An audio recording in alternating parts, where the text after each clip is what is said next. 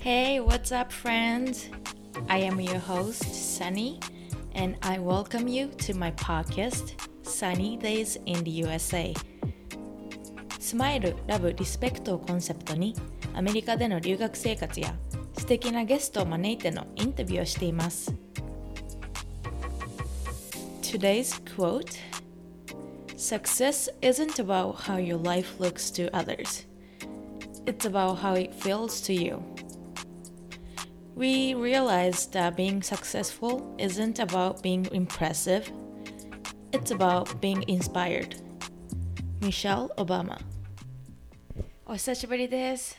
多分2ヶ月ぐらい経ってしまったんですけども、でこの2ヶ月の間に本当に世界でいろいろなことがあって私の、まあ、人生というかライフの中でも少したくさんのことがあったので、まあ、まず一つは大学を卒業したということですついに私の卒業証書も、えーと、郵便で届いてああやっと卒業したんだなっていう実感が湧いたというかあそれはすごくポジティブなことなんですけどもその他にも日本での、えーと、メディアの件であったりとか、えーと、アメリカでは、えー、プロテストデモが起こったりとかしていてたくさんのことが起きています。で今日はうんこの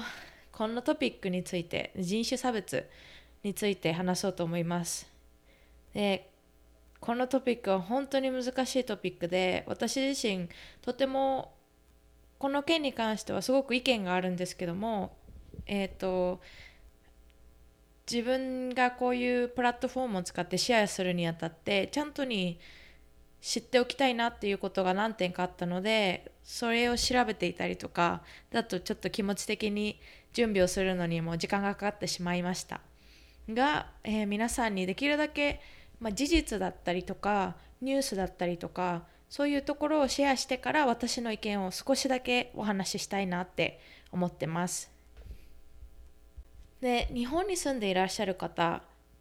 日本では人種差別なんてないよって思ってるかもしれないんですけども私は実際日本の方が差別ってすごいひどいというかこう、うん、ネチネチしてるというかっていうのがあるんじゃないかなって思っていて私がやっぱり小学校中学校の時にまあハーフとかそういう子は少なかったんですけども色素が薄かったりとか、うんまあ、親がすごく寛大で髪の毛を染めたりする子も何人かいたんですけどそういう子を捕まえて、まあ、黒に染めさせたり先生がその場で黒に染めさせたりとかそういうこともあったりして日本ってやっぱりうん見た目だったりとか人種だったりとか違う違う人を弾きたがる文化がやっぱり根強く残っているなっていうのはやっぱり昔から感じていたのでうん特にその人種が違う日本人とは違うアジア人ではないっていう風になると余計にやっぱり日本の文化ではすごく目立ってしまうし変な意味で、うんまあ、扱いが違ったりとかすると思うんですけどもなので日本に住んでいらっしゃる方も他人事とは思わずに是非このトピックに関して調べてみたりとか自分自身で、えっと、学んでみてください。まあ久しぶりではあるんですけどもいつも通り前半は日本語で後半は英語にしていきたいと思いますのでぜひぜひ聞いてください。Hi, I'm Yukari Peerless from はみ出し系ライフの歩き方 and you're listening to The Sunny Days in the USA ではまず、えー、今アメリカで何が起こっているかっていうのを少し話していきたいと思います。で今 Black Lives Matter って言って、まあ、黒人の人種差別について、えー、プロテストデモですねデモだったりとか暴動が起きているんですけどもまずこのデモ自体が始まったのはブラック・ライブズ・マッターっていうそのムーブメントが始まったのは、まあ、今年が初めてではないんですけどもえっと、5月のですね終わりの頃にジョージ・フロイドさんっていう方がミネアポリスミネソタ州っていうところで私が住んでるところからまあ5時間6時間ぐらいのところなんですけどもで、えー、逮捕される事件がありましてで彼は偽札を使って、えーと、お店でお買い物をしようとして警察を呼ばれて捕まったんですけどもその時に、えー、4人の警官が彼を、えーと、逮捕しに来てで人その中の1人の人が、えー、手錠もしてフロイドさん自体はもう動けないっていう状態にいたのにもかかわらず、えー、1人の白人の警官の方がですね、えー、ジョージ・フロイドさんの地面にうつ伏せにした状態でその上から、えー、膝を首のところに、えーと、乗せて押さえつけて、えー、窒息させてしまったっていう事件がありました。でその警官がそのジョージ・フロイドさんを窒息させてしまったこの時間帯なんですけども8分46秒間ずっと押さえつけたままでジョージ・フロリドさんは、えっと、息ができないっていうふうに、えー、あのー、言ってるんですけどもその警官がそのまま押さえつけたままずっといてで窒息死させてしまったっていうことになっています。でこれは目撃者の人がいたりとか警官ってあのアメリカではちゃんとビデオカメラボディカメラって言うんですけど胸のところにつけていてえーと、その警官が何をしてたとか見えるようになってるんですね。でそういうビデオだったり目撃者のビデオだったりから、えー、この逮捕の仕方は必要だったのかって、えーと、人間的ではないっていうふうに、えーとそれが事件になってそこからすごく暴動とかデモが始まったっていう感じになっています。で黒人これ言うのは忘れちゃった忘れてたんですけどジョージ・フロイドさんは、えーと、黒人の方ででこれ黒人の方がこういうふうに警察の人から、えーと、暴力的に扱われるのって初めてなのかっていうとそうではなくてアメリカではたくさん警官が黒人に対しての差別だったりとか不平等な扱いをしているのがたくさんあるんですね。でそれを何個か挙げていきたいんですけどもまず、えーと、ケンタッキーで起きた事件なんですがブレアナ・テイラーさんっていう方がいらっしゃいましたでこの事件は3月の13日に起きたんですけども彼女は緊急医療技師 EMT っていうんですがで働いている方で病院とかで働いている方なんですけどもえっと、自分のアパートで夜寝ていた時に、えっと、警察官が、えー、令状を持って取り、うん、捜索差し押さえ許可状っていうんですけども、えっと、その令状はあのノックをしたりとか警察ですっていうふうに言わなくても自宅に、えっと、捜索に入っていける令状だったんですけどもそれを持って強制的に、えっと、ブレアナさんのアパートに立ち入ってで捜査しようとしたんですね。それも夜だったんですが。でその時にブリアナさんは、えー、自分の彼氏が一緒にアパートで、えーと、寝ていてで彼氏の方が銃の所持の許可を持っていたので彼が銃を持っていて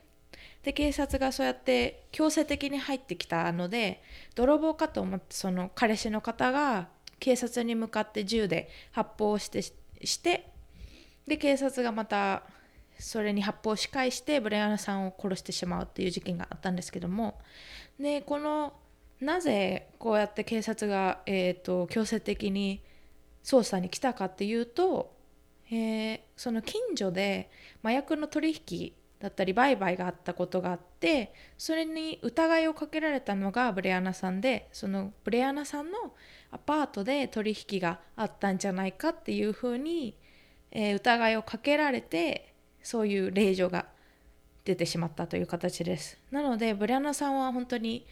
麻薬の取引とかには関係なかったんですけどもまあ誤捜査っていう感じで、えーと、警察によって殺されてしまいました。で、えー、もう一つ、まあ、最近の事件なんですけどもアハムド・オーブリーさんっていう男の人ですねが、えー、ジョージア州で2月の23日に、えーと、彼はあの日常的にあのジョギングとかしてるすごくアクティブな若い男の人ででこのアハアハムードさんかな？アハマウドさんかな？が、えっとまあ、ジョギングに行ってでそしたら、まあ、白人の2人の男の人たち親子ですね。お父さんと息子さんが、えー、トラックで走っていてでそのアハムドさんを見て泥棒だと勘違いしてで彼を撃ち殺してしまうという事件がありました。でこの2人の、えー、親子の方はの証言としては最近近所で泥棒が多発していてでこの男性ハムッドさんが泥棒のその犯人だったんじゃないかっていうことで撃ち殺してしまうっていうことですね。でこの3人ジョージ・フロイドさん、えーと、ブレアナ・タイラーさんとアハムド・ーブリンさんは全員黒人の方でで、まあ、警察だったりとかこの、まあ、犯罪者犯罪者じゃなくて、えー、と殺害してしまった人たちは、まあ、全員白人っていう感じです。でこういう事件を受けてで今までのやっぱり奴隷制度だったりアメリカの歴史を皆さん少し振り返ってみると分かると思うんですけどもアフリカンアメリカンの方黒人の方はすごく不公平に不公平な、まあ、取り扱い扱いを受けていてでそういう怒りだったりとか悲しみだったりとかがうん爆発したっていうとあれなんですけどでこのデモに至ったっていう感じになります。で私が住んでるオマハネブラスカ州っていうところはとても白人が多い州ででアメリカの本当にど真ん中なのであんまりその人種が多様ではないんですけどもこのオマハっていう町でもデモが起きてで警察官が、あのガスを使ったりとかペッパー爆弾、故障爆弾っていうのかなを使ったりとかするまあデモになったんですけど暴動になったんですけどもその中で、まあ、ダウンタウンですねダウンタウンの方であのそういうデモがあってでそこに、えーと、クラブ兼バーがあるんですけどもそのデモが起こるっていうのはみんなこう知っていることなので、まあ、市が、えーとクラブとかバーとか銀行とかそういうデモが起こるエリアのオーナーの人たちにみんなあのその日は早めにお店を閉めてお家に帰ってくださいっていう命令を出してるんですね。でまあビジネスオーナーの方ってちゃんと保険をかけているのでもしそのデモとかで窓を壊されたりとかしてもその保険でお金が下りてくるっていう風にはなってるんですけどもこの一つのクラブ兼バーのオーナーの方がそれの令状っていうか命令を聞かないでそのデモの時もずっとそこにいてで黒人の22歳の男の子なんですけどこのオマハだったことですね。でジェームズ君っていう子なんですけどもその子がそのクラブ兼バーのオーナーの人にその人は白人ででジェームズ君は黒人なんですけどもに撃たれて殺されてしまうっていう事件がありました。デモ中に。で、うん、これもすごくオマハの中ですごく、うん、論議がすごい勃発したっていうか。でこのクラブ兼バーのオーナーの方白人の男の人はその銃の携帯の許可証っていうのがえっ、ー、と切れててだから本当はそのオーナーの人は銃持ってちゃいけなかったのに持ってる持っててでこの黒人の22歳の男の子を撃ち殺してしまうっていう事件が起きましてで彼その白人の彼はあの何の罪に問われることもなく警察から解放されてで今もまだあの刑とかはない状態なんですけどもっていう事件が私の近くでも起きました。でこうやって私が紹介したのは4件の事件なんですけども、まあ、それだけではなく今までのアメリカの歴史の中でたくさんの黒人の方が警察に不公平に逮捕されたり不公平に、えー、と撃ち殺されてしまったりとかそういう事件がたくさんたくさんありました。でちょっとアメリカの統計を見ていきたいと思うんですけどもえっとまずですねアメリカの国勢調査からえっと、アメリカの人口をちょっと紹介したいと思うんですけどもまずアメリカの人口的には一応32億人ちょいぐらいいるってことになってます。33億人ぐらい。でで人口をこう人種で、えっと、振り分けしていくと白人の方が72%ぐらいで、え黒人アフリカアメリカの方が13%ぐらい。で、えっと、ネイティブの方ですね。が、えー、1%に満たないぐらいでアジア人が、えー、6%ぐらい。でハワイアンの方だったりとかがうんとポイント3%ぐらい。だから一般にも満たないぐらいですね。でで他にもまあミックスだったりとかハーフだったりとかそういう方が何パーセントかいるっていう感じになってますでこの国勢調査もえっと参加しなきゃいけないんですけども答えない人も多分いると思うので、えっと、これが絶対的な人数かって言われるとそうではないんですけども少しちょっと人口の、えっと、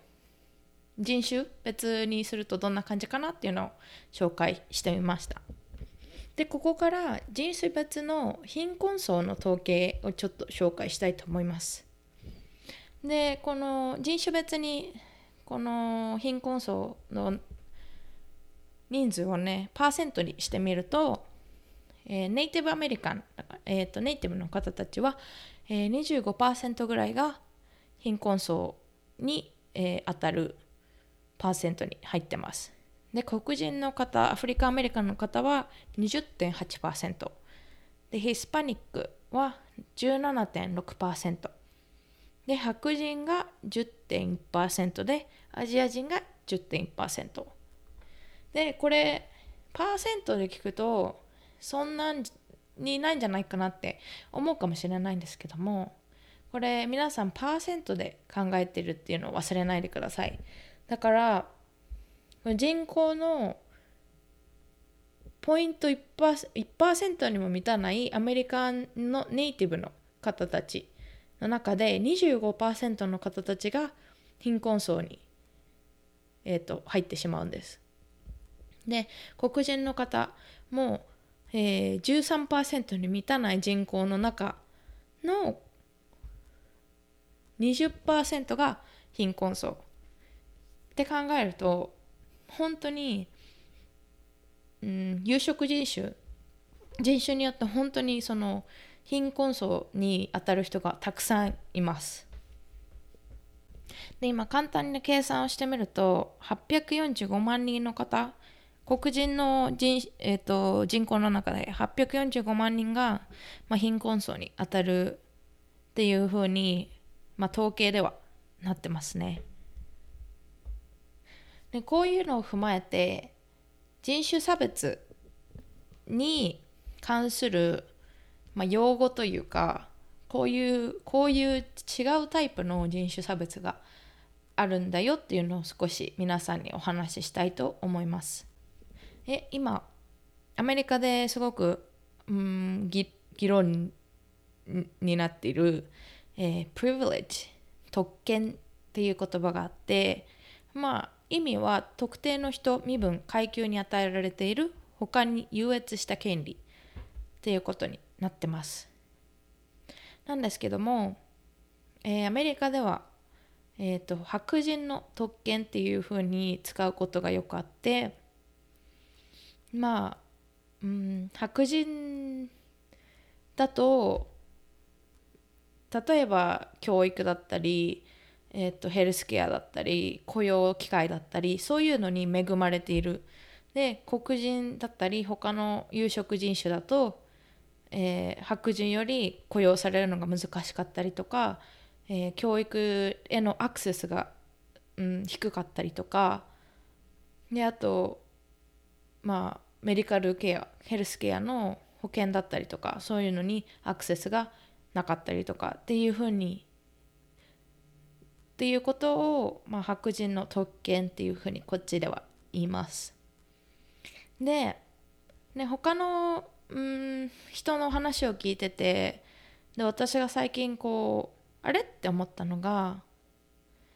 あの結構皆さんがこアメリカではねアメリカで黒人の人ってえっと貧貧しいエリアだったりとか結構危ないエリアに住んでるっていう風な発言を聞いたんですけどもそれをうんそう捉えるんじゃなくて皆さんにちょっと逆算して考えてほしいんですね。で私が言ったように黒人であるだけのことによって雇用機会が少なかったりとか教育へのアクセスがなかったりとかするっていうふうに考えてみてください。ってことはまあちゃんとした教育が、うん、できない受け取れないっていうふうに考えると、まあ、高卒、まあ、高卒もできるかわからないっていうふうになってそうすると雇用されるのってすごく難しいですよね。で雇用されるのがすごい難しいってことはまあ収入もないってことだからお金もなくてでお金がないから自分の子供ができた時に教育を与えられないっていうこういうふうなネガティブなサークル、えーと、サイクルになってしまいます。ででお金もないし教育もちゃんと受けられなかったしで雇用もされないしっていうとなかなかいいお家に住んだりとかいい近所のに住むのって難しいですよね。でそうするとやっぱり安いところだったりとか、うん、安いところっていうとやっぱり危ない地域が多いので、まあ、そういうところに住むしかない。ってなるとその黒人が住んでる地域が危なくて貧しいんじゃなくってその黒人の人が住める地域がそういう地域しかないっていう考え方になります。だからアメリカでうん、住んでる方とか、まあ、どこに住んでてもいいんですけどだから黒人だからとかラテン系ヒスパニックだから危ない地域で貧困の地域に住んでるんじゃなくて、うん、教育が受け取れないからとか雇用されないからとかにアクセスがないからそういう地域に住むしかないっていうふうに考えると少しイメージが変わるんじゃないかなって思います。でこの白人の特権についてアメリカでは結構今うん討論が起きてて白人の人たちは白人の特権なんてないと。で私は白人だけど、まあ、お父さんがいなくて昔から貧しくて人より何倍も何倍もたくさん、うん、頑張らないと私が今いるところにたどり着けなかったっていう風に言う人が結構、まあ、Facebook とかいるんですけどうんそのね何倍も働かなきゃいけなかった頑張らなきゃいけなかったのはもちろんわかるけどでもみんなそういう思いをして今いる地位にいるしであとその何倍も歯食いしばって頑張らなきゃいけなかったっていうその何倍の基準がやっぱり人によって違うし。で本当に有色人種ってだけでそのアクセスがないっていうところが私はポイントだと思っていてそのお金がないから貧乏だから頑張って将来お金持ちになるとかでどの人種でもあると思うしどの国でもそういうサクセスストーリーというか成功談というかであると思うんですけどただその本当に教育へのアクセスとかあといいほ、えー、とヘルスケアのアクセスとかそういう何て言うんだろう。アクセスの問題ってすごく大事で。でそういう情報どこでそうやってアクセスできるかっていうので全然違くって。例えば貧しい地域の学校に行くと例えばその大学への奨学金の情報とかどこに行ったらそういうアシスタンスがヘルプがもらえるとかどういうふうに、えーと、応募すれば大学への奨学金がもらえるとかってなかなかその情報が回らなくて知らない子が多いんですね。でもあのいい地域のいい学校に行くとそういう先生がそういうのを知ってるからちゃんとアシストしてくれたりとかまあフライヤーとかそのチラシとかでこういう奨学金がありますよこういうふうに応募してくださいみたいなのがもらえたりとかそういうそのアクセスの違いって本当にアメリカでは本当に大きくってだから、うん、白人だから白人だけどこれだけ頑張って早く縛ってここまで来れたっていうのはもちろんもちろんそうだと思うけどそれまでに行けるその土台が、うん、人種によって違うっていうのは確かに本当に本当にあると思います。で私が住んでるオマハは特にその分裂がすごくこうよく見えるというか人種によって住む場所が違うのがすごくわかるんですけども北は、えっと、黒人が多い地域で南はヒスパニック系が多くて西に行くと、えっと、すごい裕福な家庭の白人の方が多くてで東の方はその大学がある地域なので結構、えっと、人種とかもすごく多様だしレストランとかもいっぱいある感じなんですけどもでもその地域によってハイス、えーと、高校があってで高校によって本当に色が違うんですね。その色が違うっていうのはその人種が違うっていうのもあるけどその雰囲気だったりとかその設備だったりとかまあ経費が違うから全然もうなんか西の方の学校はすごい綺麗だしみんな生徒さんも新しい靴毎週持ってたりとか iPhone もすごい新しいの持ってたりとか高校生で Apple Watch 持ってたりとかすごいけどその南の方のヒスパニック系の学校に行ったらもうあの学校が受け入れられる生徒数より多い生徒が生徒数だから先生対生徒数のその割合何対何っていうのがすごく生徒数が大きくなってしまって1対30人とかそういうのが当たり前だしうんあとそういう奨学金への、えー、情報だったりとかアシストアシスタンスとかもなかなかなかったりとかしてもし私そのもし親が知らなかったら奨学金への情報はなんか後々になってあそんなのがあったのっていうふうになってしまうようなことが多々あります。では次にレイシャルプロファイリング。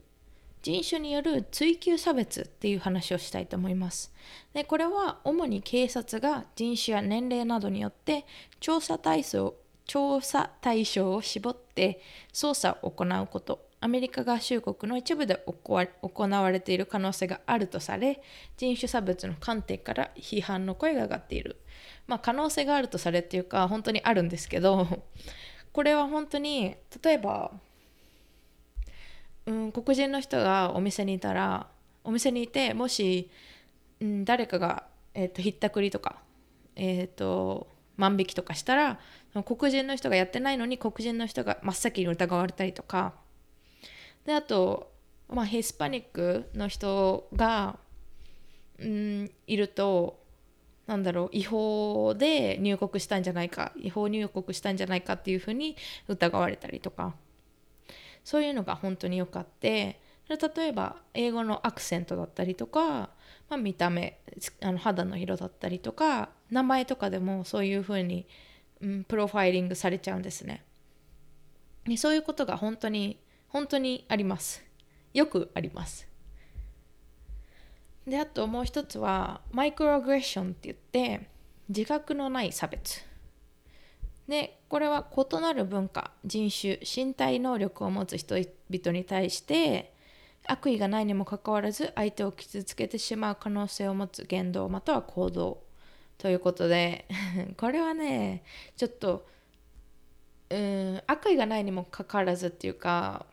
うんあんまり自覚してないっていうのが多分正しいと思うんですけどもこれは例えば褒め言葉に見えて実は、うん、隠れた意味隠れた悪意を持った意味を持ってるとかがあって、うん、例えば、まあ、アメリカの例で言うと「あなたアジア人の割には可愛いね」とか「あなた黒人の割には可愛い顔してるよねとかそのアジア系アメリカ人の人が例えば「あなたどこから来たの?」って言われて「あカリフォルニア出身だよ」って言ったら「でも本当は本当はどこから来たの本当は何？どこ出身なの?」みたいな感じで言われたりとか。あと例えば私のフィアンセですね。婚約者の人はアメリカ、えー、メキシコ系アメリカアメリカ人なんですけどもアメリカで生まれてるのでアメリカ人だし英語も普通にペラペラなんですけどもあ英語うまいねみたいな。いやアメリカで生まれたからうん英語を喋るよみたいな感じになったりとか。であと例えばエレベーターとかで、うん、黒人の人が先に中にいたら、うん、他の人がちょっと怖がって入ってこないとか。次のえあの次まで待つからいいよとか言ってエレベーターに入ってこないとか。そういう、まあ、行動でもあったりします。で次最後に、えーと、システミック・レイシズムといって制度的な人種差別っていうのが今たくさん問題になってるんですけども例えば雇用。黒人だと,、えーと、2倍ぐらい失業率が高かったりとかもし白人と黒人でどちらも大学を卒業している、えーと、人が、まあ、応募したとしたらえ、ー、と黒人の人だと2倍ぐらい、えーと、その雇用は受けられない率が高かったりとか。であともし白人の人あ黒人の人が応募してその名前が白人っぽい名前だったら、えーまあ、雇用先から電話が来てあじゃあインタビューしましょうっていうふうに、えーとする機会が与えられたりとか。白人みたいな名前だと50%ぐらい高い確率で雇用先から電話を受ける可能性があるっていうぐらい。そういうふうに雇用の中でも人種差別あったりします。であとえ、ー、と住宅ですね。住宅の差別。もしお家を買いたい時に、えー、そういうふうに応募をするんですけども。でそうするとまあ黒人だと受からない可能性が高かったりとか。あと乳児の死亡率ですね。黒人の赤ちゃんは、えーと、2.5倍ぐらい、えーと、高い確率で1歳の誕生日まで生きられないとか。黒人のお母さんたちは3倍3倍高い確率で、えーと赤ちゃんを産む際に亡くなってしまうとか。こういう、まあ、システムの中での制度の中での人種差別っていうのもすごく今問題になっています。で今回は統計だったりとか、えー、ちゃんとしたまあ先からリソースからちゃんと情報を持ってきてお話ししたんですけどもまず私のうん、まあ、最後にですね私の意見を少し言いたいなっていうか言いようっていう感じなんですけども私自身ここのネブラスカ州に住んでいることで結構やっぱり人種が少ないというかその多様性が少ないので結構、うん、人種差別感じること結構あってで最近の人種差別ってそんなになんか私の目の前でアジア人だ帰れみたいな感じのではなくてもっとなんか言葉の節々に感じる人種差別だったりとか、まあ、マイクロアグレッションっていう、まあ、このチクチクくる感じとかあとなんかそのうん態度だったりとか。で結構アメリカに住んでる日本人の方の話を聞いてると人種差別なんて感じたことないっていうふうに言う方多いんですけどそういう方は多分多分気づいてないかあとは、うん、これを言ったらちょっと、うん、意地悪というか失礼かもしれないけど自分のパートナーが白人だと人種差別受ける確率少ないかなって実際思います。で私自身そのパートナーがメキシコ系アメリカ人なので有色人でまあ茶色なんですけどだ私と彼が2人でいるとうん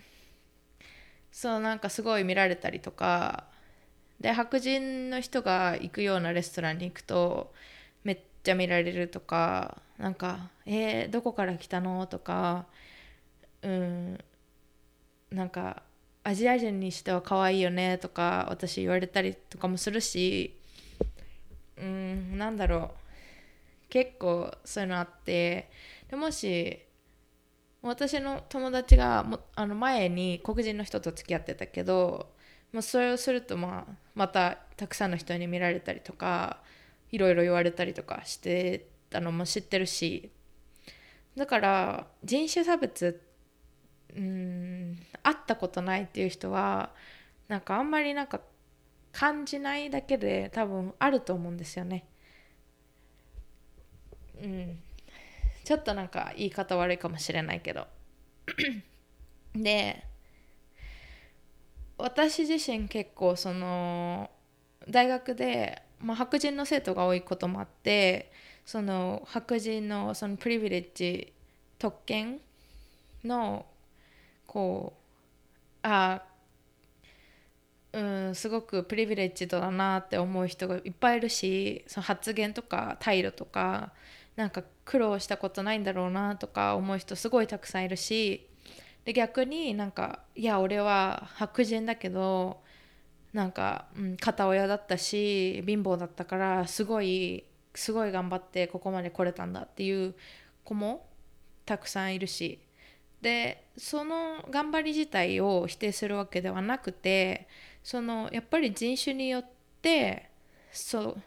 そのなんかスタート地点が違う。ことってやっぱりたくさんあってうんなんかさっきも本当になんか言ったように教育へのアクセスとかその情報へのアクセスが人種によったりとかその地域によっては全然違くって、うん、だから例えばなんだろうその私の婚約者の人の話を、まあ、黒人ではないけど話をすると、まあ、彼の親は移民だからアメリカの学校には行ったことなくってで彼が長男なのでうんその奨学金とか大学に行く行くこと自体がすごいことででそこまでにたどり着くまでのそのプロセスとかって彼自身がもしそのリサーチしなかったら誰も教えてくれない。でも例えば西アモハの西側のそのリッチな白人の学校に行った子たちって大学に行くのも結構当たり前だしなんかそういうその奨学金への情報とかも親が大学に行ってたから、うんあのー、知ってるから助けてくれたりとかってあると思うんですよ。あるんですよね実際。で日本でもそうだと思うんです。日本で私は、まあ、日本人だからまあ多民族というかマジョリティで。で今まで本当にこっちに来るまでは人種差別とかって考えたことなかったけどこっちに来て分かったことはその私が大学に行くこと自体は私の家族の中ではそんなになんかすごいことって思ったことなくってで大学のお金を払ってもらうこと自身ももちろんアメリカに留学するにあたってやっぱりすごい費用が高かったから、うん、すごく感謝してるって思ってるけどでもうんその大学に行くこと自体が他の人種の人とか他の人にはすごいことだったり大学のお金を払ってくれる親がいるっていうこと自体がすごく恵まれていることだったりとかそうそういうことも全然考えたことなかったんですよね私はこっちに来るまで。ででその肌の色だけでその、うん、ジャッジされたりとか私自身のそのまあ専攻がメディカルフィールドというか、まあ、医療系なのでお医者さんと話すこととかってあるんですけどその私の見た目だったりアクセントがあることによって、なんか下に見られるとかも全然あるしなんだろうなんか私自身がコントロールできる範囲じゃないところでうん差別だったりがあってでこのアジア人の私でさえこういうふうに感じるってことでしかも6年ぐらい住んでる私にこういうふうに分かるってことは黒人の人はその何百年もそうやって奴隷制度とかそういう歴史がある中で生きてて毎日こういうことをに対面してるんだなって思ったらこうやこういうデモだったり暴動だったりしてしまう気持ちってなんか否定しちゃいけないなってなんかなんか暴動とかって建物壊したりとかなんでそんなことするんだみたいな言う人もいるけどなんかそういう全ての怒りだったり全てのそのなんか不公平だっ不公平さだったりとかそういうのをずっとずっと受けてた人たちの怒りって本当に計り知れないしなんかそういうのを変えたいって思って、うん、やっているデモだからなんかそれを否定するのはなんか違うんじゃないかなって。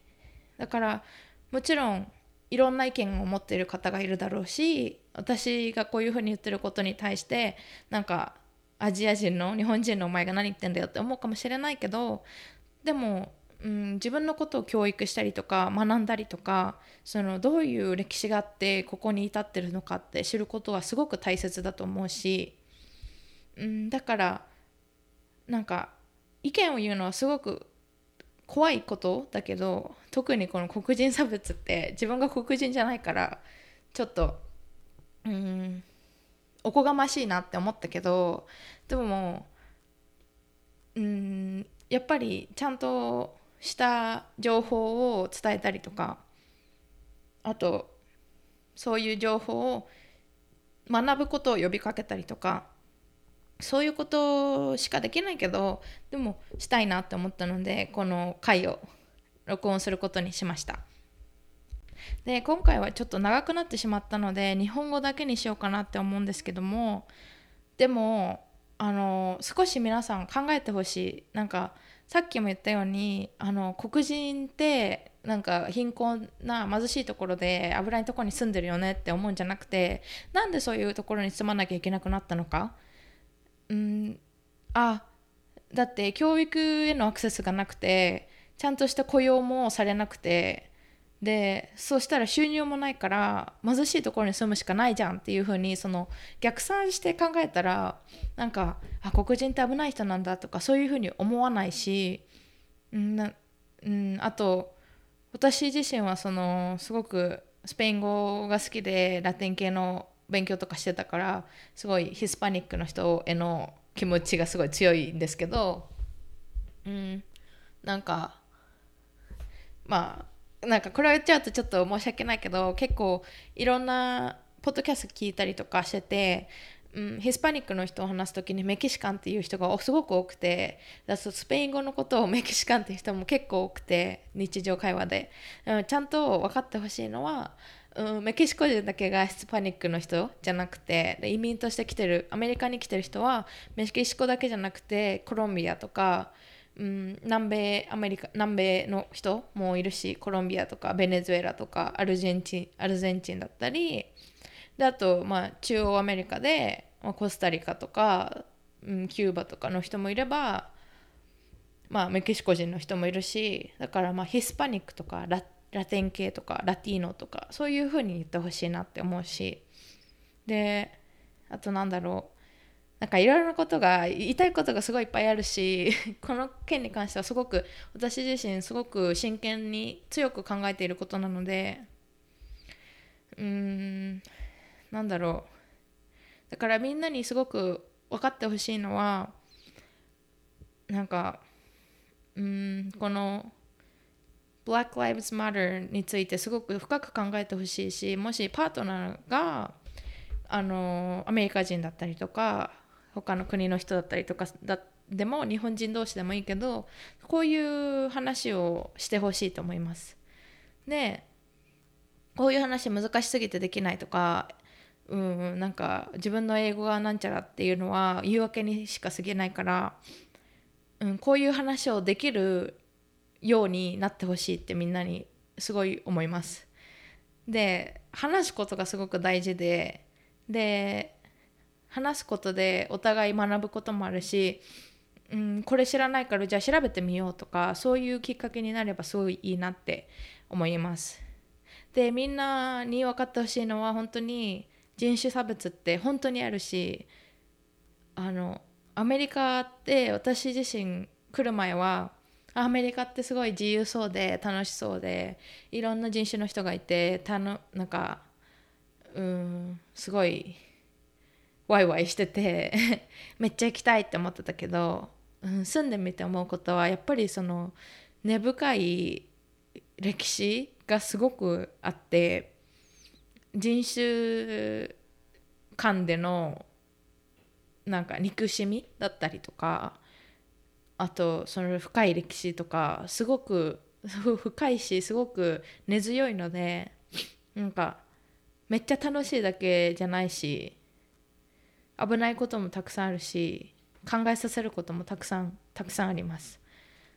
でこういう話をしてる日本人の方ってすごい少なくってで私が聞いてるポッドキャストの中でえっと Her Confidence Her Way のえっと、恵美子さんとかあとはみ出し系ライフの歩き方のゆかりさんと、えっと、あと世界に住んであいつも、えっと、ポッドキャストの名前を覚えられなくて本当に申し訳ないんですけど右脳と左脳の、えっと、2人ですね。海外に住んで視点が変わって見えてきた世界の、えっと、お二人もこのことについて話していますのでぜひぜひ聞いてほしいと思いますしであと忍と成美の毒舌アメリカンライフの2人もこの話についてはブラック・ライブズ・マターについて話しているので皆さんぜひぜひ聞いてほしいなって思いますで自分で自分を教育したりとかこのトピックについて知ったり話したりするのがすごく大事だと思うので皆さん、うん、人種差別について少し考えてみてください。今日は聞いてくれてありがとうございました最後に金子みすずさんの「私と小鳥と鈴と」をシェアしたいと思います。私が両手を広げてもお空はちっとも飛べないが飛べる小鳥は私のように地面を速くは走れない。私が体をゆすっても綺麗な音は出ないけどあの鳴る鈴は私のようにたくさんの歌は知らないよ。鈴と小鳥とそれから私。みんな違ってみんないい。